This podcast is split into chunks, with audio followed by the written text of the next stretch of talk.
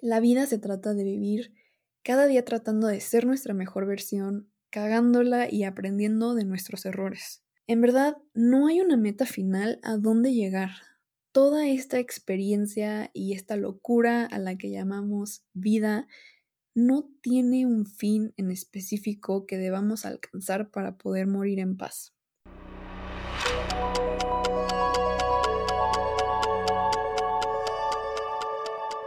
Bienvenida o bienvenido a ¿A dónde vas tan rápido? Un podcast diseñado para aquellos que no se conforman con la vida sin cuestionarse el porqué de las cosas. Creo firmemente que abrir y expandir nuestra mente es la clave para poder pausar un momento y reflexionar con la sencilla pregunta de ¿a dónde vas tan rápido? Te quiero ayudar a crecer como persona platicando sobre temas que son comúnmente ignorados en la sociedad, como el crecimiento personal, el mindfulness, la inteligencia emocional y la espiritualidad. Te invito a que me acompañes en este viaje. Yo soy Angélica Sánchez. Comenzamos.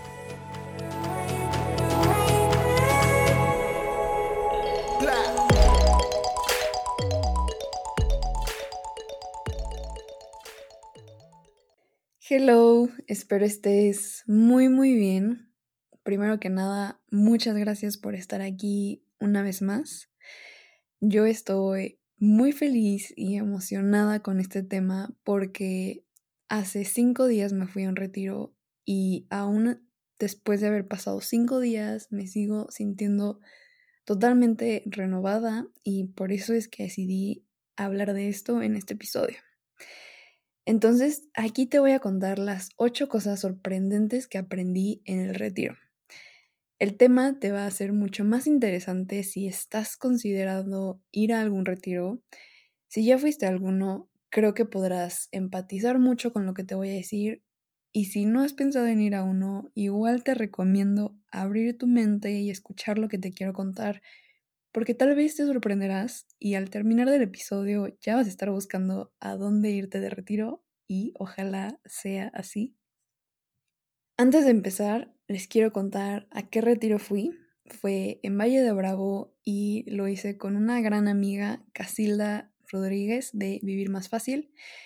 Esto no es un anuncio. Igual quiero contarles esto porque al parecer va a organizar más, entonces les recomiendo seguirla. Está como vivir.más.fácil en Instagram. Y de hecho tengo un episodio con ella, que es el número 22, donde hablamos sobre la muerte, un tema que me encanta y me apasiona. Y ella también, entonces el episodio a mí me encanta. Te lo recomiendo mucho, te recomiendo que la sigas y estés atento si sale un retiro nuevo. Y bueno, ahora sí, empecemos con el episodio. Mi primer aprendizaje fue que estar rodeada de personas que piensan muy similar a ti por tres días es súper empoderador y divertido.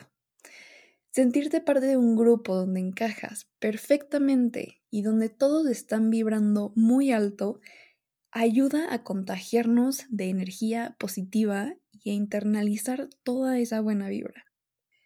Además, ver a otras personas que van a practicar el amor propio en grupo te ayuda a ver todo el amor que puede existir entre seres humanos, pero que a veces no lo vemos porque estamos nublados por juicios inconscientes a raíz de vivir una vida sin estar presente. Y aunque se escucha un poquito contradictorio, el practicar amor propio en grupo crea una sinergia porque la fuerza del amor que cada quien se tiene se vuelve muchísimo mayor al compartirla con los demás y ver que la fuerza del amor de verdad existe y es más grande de lo que pensamos. Es sanadora, es increíble. El segundo aprendizaje fue la motivación en grupo. Estar rodeado de personas que quieren ser mejores cada día, que tienen metas similares a las tuyas y que tienen unas ganas intensas de vivir, te va a llenar de motivación. Y creo que es obvio, o sea, se escucha muy obvio. Rodearte de gente que te empodera a ser mejor, te da ganas a ti de seguir siendo tu mejor versión cada día. Hoy creo que con el home office y la escuela en línea y ahora todo siendo digital, es muy fácil perder conexión con el mundo exterior. Por lo menos en mi caso es súper notorio porque yo trabajo desde mi casa, hago el podcast desde mi casa, hago ejercicio en mi casa, hago todo en mi casa. De hecho, casi no salgo de mi casa durante toda la semana, excepto los fines de semana. Entonces veo a muy poca gente durante la semana y es algo que no me molesta para nada, de hecho me encanta, me fascina estar sola, pero a veces, y ya hasta a veces me causa estrés salir y ansiedad, pero ahora me di cuenta lo importante que es mantenerte rodeada de personas que te motivan a ser mejor, porque somos seres sociales al final del día. Y es importantísimo relacionarnos con otros seres para estar bien con nosotros mismos, porque a veces eso es lo único que nos falta, sentir una conexión real con alguien más, para darle un poquito más de sentido a la vida. Además, reflexionar y ser vulnerable en grupo te ayuda a darte cuenta de que no eres la única persona loca y no estás sola en tus preguntas existenciales. Todos estamos igual de locos, chiflados, pero muy pocos lo aceptamos. Y estar rodeada de personas que abrazan esa vulnerabilidad y se empoderan al platicar de las cosas difíciles en su vida, te motiva muchísimo a seguir buscando respuestas dentro de ti y a no dejar de aprender. El tercer aprendizaje fue absorber nuevos hábitos y patrones mentales. Parte del objetivo del retiro era plantar las semillas de nuevos hábitos sanos, particularmente de higiene personal, alimentación, movimiento y salud mental. Y yo en lo personal me considero una persona muy sana, muy activa, cuido mucho de mi salud mental, ustedes lo saben. Pero ver cómo los demás tienen hábitos diferentes para llegar a las mismas metas que yo tengo, también fue un enorme aprendizaje porque ahora tengo muchas más herramientas que probar y ver si funcionan y se adaptan a mi rutina. Y estas herramientas sé que me van a ayudar a mejorar mis hábitos de este momento que llevo trabajando desde hace mucho tiempo, pero el encontrar estas nuevas herramientas me ha dado como un, una nueva perspectiva de todo lo que llevo haciendo y cómo puedo mejorarlo. Por ejemplo, algo muy chistoso es que aprendimos a limpiarnos la nariz con una cosita que se llama Neripot. Es como una tetera chiquitita, pones agua calientita, bueno, que se haga agua tibia con sal del Himalaya, te la pones en la nariz y literal te sale el agua, te entra el agua por un hoyito, te sale por el otro y así te limpias la nariz todos los días. Y eso es algo que nunca en mi vida había escuchado, nunca había nadie hacer eso. No me imaginé llegar al punto en mi vida en el que me limpia la nariz los todos los días. Pero es un hábito increíble porque sí respiras muy diferente después, te sientes mucho más liviana, sin tantos mocos. Y creo que esos pequeños hábitos que aprendes en un retiro al rodearte con personas que están en el mismo camino que tú, que quieren ser igual de sanos como tú, eso es lo que vale la pena llevarte a casa después del retiro, porque son pequeños cambios que vas implementando en tu rutina y poco a poco vas formando una rutina todavía más fuerte de la que ya tenías. Y bueno, esa fue solo una de las cosas que aprendí en todo el retiro. Ojalá pudiera contarles todas, pero el episodio sería de tres horas. Y bueno, en el tema de hábitos mentales y patrones mentales, el crecimiento personal es un camino de nunca acabar. Y por más que trabajemos en eso, siempre hay más que aprender. Por eso siempre hay que estar abiertos a nuevas experiencias. Escuchar la experiencia de los demás me ayudó a plantarme a mí nuevas ideas, nuevas preguntas para cambiar ciertos patrones mentales que yo pensé que ya medio estaba dominando, pero al ver que otras personas lo han trabajado mucho más tiempo que yo, dije como que, wow, todavía me falta muchísimo que aprender y qué padre, porque si dejamos de aprender, creo que la vida deja de tener sentido.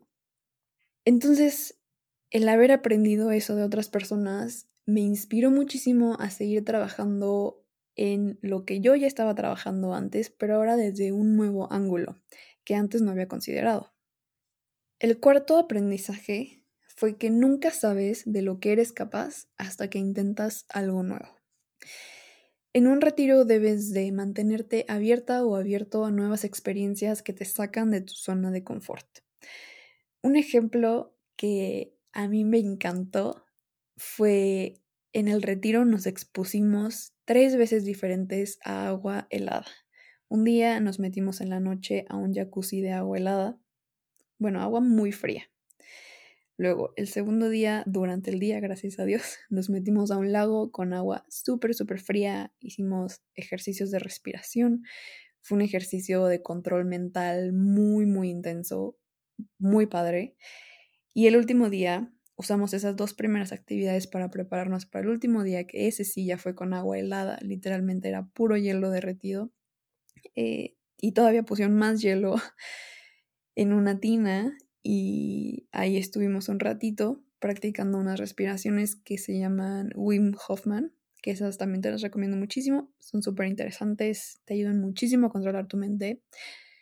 Y bueno, estando yo ahí, me estaba medio rajando hacer cada una de esas actividades porque obviamente cuando te las cuentan y estás meditándolas todo el día, como que dices, no mames, no lo quiero hacer, como que qué flojera pasar por ese proceso de incomodidad.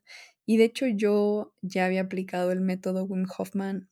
Por unos meses me estuve bañando con agua fría, que es algo, es un reto muy cañón también. Pero lo dejé de hacer hace como un año justo. Entonces, ahora que estaba enfrentándome a ese reto otra vez, sí me estaba rajando porque ya sabía lo que me estaba enfrentando y dije como, no manches, qué flojera. Pero estando ahí, con todas esas personas que van a trabajar en sí mismos y quieren ser mejor y te están motivando a hacerlo y todo de que sí, no manches, vamos a hacerlo juntos. Obviamente se vuelve más fácil atreverte a hacer las cosas y superar tus propias expectativas de lo que eres capaz y después de hacerlo te das cuenta de que no era tan mal como tú pensabas y gracias a esas personas que te motivaron lo lograste. Entonces es un sentimiento increíble también y atreverte a hacer cosas que en otra situación no te atreverías y superar tus propias expectativas de ti es algo también súper empoderador porque cuando regresas a la normalidad después del retiro, sabes que eres mucho más fuerte de lo que creías y si llevas ese sentimiento contigo, es como tener una nueva perspectiva de ti misma o mismo y te empodera a atreverte a hacer todas esas cosas que antes no querías hacer en tu vida normal. Y ahorita me quedé pensando y creo que llevo diciendo mal la palabra expectativas. He dicho expectativas. Pero bueno, perdónenme por mi mal uso del lenguaje. Todo lo que dije, cámbienlo a expectativas, por favor. Y bueno, continuemos con el quinto aprendizaje, que fue que la naturaleza tiene muchísimas respuestas. Si te sientes desconectada de ti, de tu propósito, o si no estás motivada o motivado, pasar tiempo en la naturaleza y sin wifi creo que siempre será una buena idea. Es algo que muchos ya sabemos, pero muy pocas veces lo aplicamos. Y en este caso, el no tener wifi por cuatro días, casi cuatro días, tuvo un impacto enorme en mi estado de ánimo porque noté cómo mi ansiedad bajó muchísimo. Y a pesar de que yo el uso del Wi-Fi casi 12 horas al día, todos los días, obviamente no sábados y domingos, pero lo uso para ser productiva, me di cuenta que durante esos días no me perdí de absolutamente nada. Claro que me organicé muy bien para poder descansar, de estar conectada a la red durante esos cuatro días. Entonces, si planeas irte de retiro, es esto es algo que tienes que hacer a fuerzas porque si no, no lo vas a disfrutar. Y el no tener wifi y estar en la naturaleza creo que te facilita el proceso de desapego de todas nuestras responsabilidades, aunque sea por unos días. Y esto nos ayuda a darnos un espacio para ver nuestra vida desde afuera, como si fuera una película donde sabemos que la vida está pasando, que han pasado estas cosas, que tal vez estamos pasando por ciertos procesos, pero podemos desapegarnos un ratito de eso y analizar todo. Y creo que esta es una excelente manera de soltar el estrés y practicar el amor propio, porque muy pocas veces nos damos ese espacio para nosotros para solamente ser. Y muchas veces cuando decimos que estamos desconectados de la naturaleza, lo que en verdad significa es que estamos desconectados de nosotros mismos porque el humano es parte de la naturaleza, no somos cosas distintas. Entonces, si decimos que estamos desconectados de la naturaleza, significa que hay que mirar hacia adentro y trabajar un ratito en nosotros mismos. Y el sexto aprendizaje fue que estar de retiro sí o sí te va a resetear. Todo lo que ya he dicho hasta ahora en el episodio forma parte de por qué un retiro es una excelente manera de resetearnos. Las experiencias nuevas, el aprendizaje, las personas, la meditación, las reflexiones, la alimentación, la comunidad, todo este conjunto de cosas y más son lo que nos facilitan sentirnos en un estado de constante alegría, paz interna y satisfechos con quienes somos y lo que hemos logrado. Durante el retiro practicamos mucho la idea de ser en vez de hacer, algo que casi justo acabo de mencionar en el aprendizaje pasado. Pero esta manera de vivir trabajando el ser en vez de hacer es exactamente lo contrario a cómo vivimos día a día. Todos los días tenemos que trabajar, tenemos que estudiar, ir al gimnasio, tomar un curso, comprar esto, comprar aquello, atender clientes, pasar tiempo en familia, pasar tiempo con mi pareja, los hijos, los perrijos y un sinfín de cosas que hacer. Darnos cuatro días de solamente ser nos puede recetar muy cañón porque regresamos a quienes somos realmente debajo de todas las máscaras que nos tenemos que poner todos los días para cumplir con nuestras responsabilidades.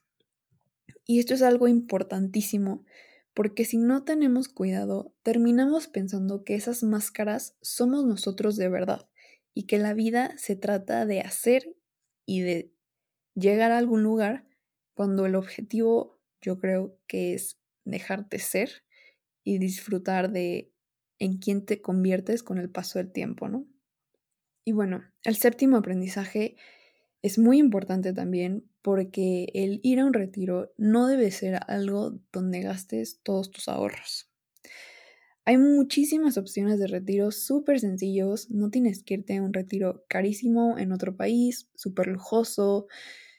Además te recomiendo que veas el retiro como una inversión en ti, más no un gasto, porque estás invirtiendo X cantidad de dinero en ti y te aseguro que si le sacas provecho, Saldrás con una nueva mentalidad para hacer todavía más dinero, tendrás mejor salud para seguir trabajando, tu motivación estará por los cielos.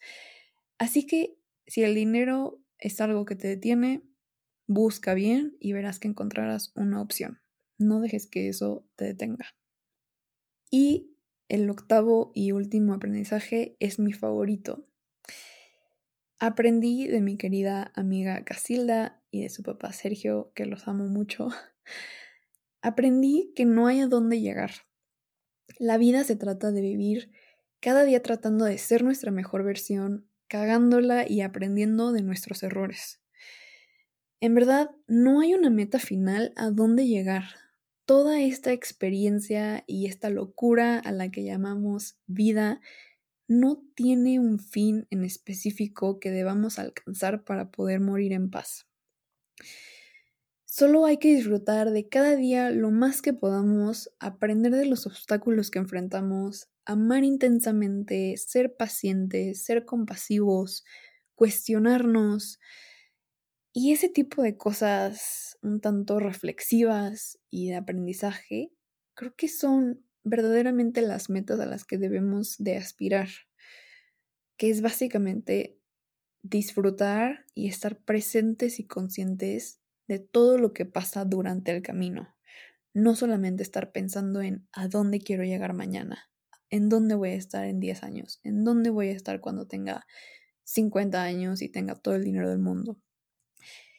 Y hacer dinero, claro que es una meta válida, todos necesitamos el dinero para vivir, pero si solo te dedicas a hacer dinero y alcanzar una cierta meta económica, creo que solo te va a traer vacío si no dominas el arte de vivir plenamente y hacer un buen uso de ese dinero para poder seguir creciendo. Creo que todos estamos aquí para aprender y enseñar. Todos la cagamos, todos aprendemos, todos tenemos errores y todos somos maestros y alumnos al mismo tiempo. Entonces creo que hay que embrace that feeling, ¿cómo se dice? Hay que abrazar la realidad, que todos cometemos errores y a eso venimos, porque venimos a aprender y a compartir conocimiento, que eso es justo como el libro de muchas vidas y muchos maestros describe el propósito de la vida que me fascina. Todos venimos a aprender y a enseñar.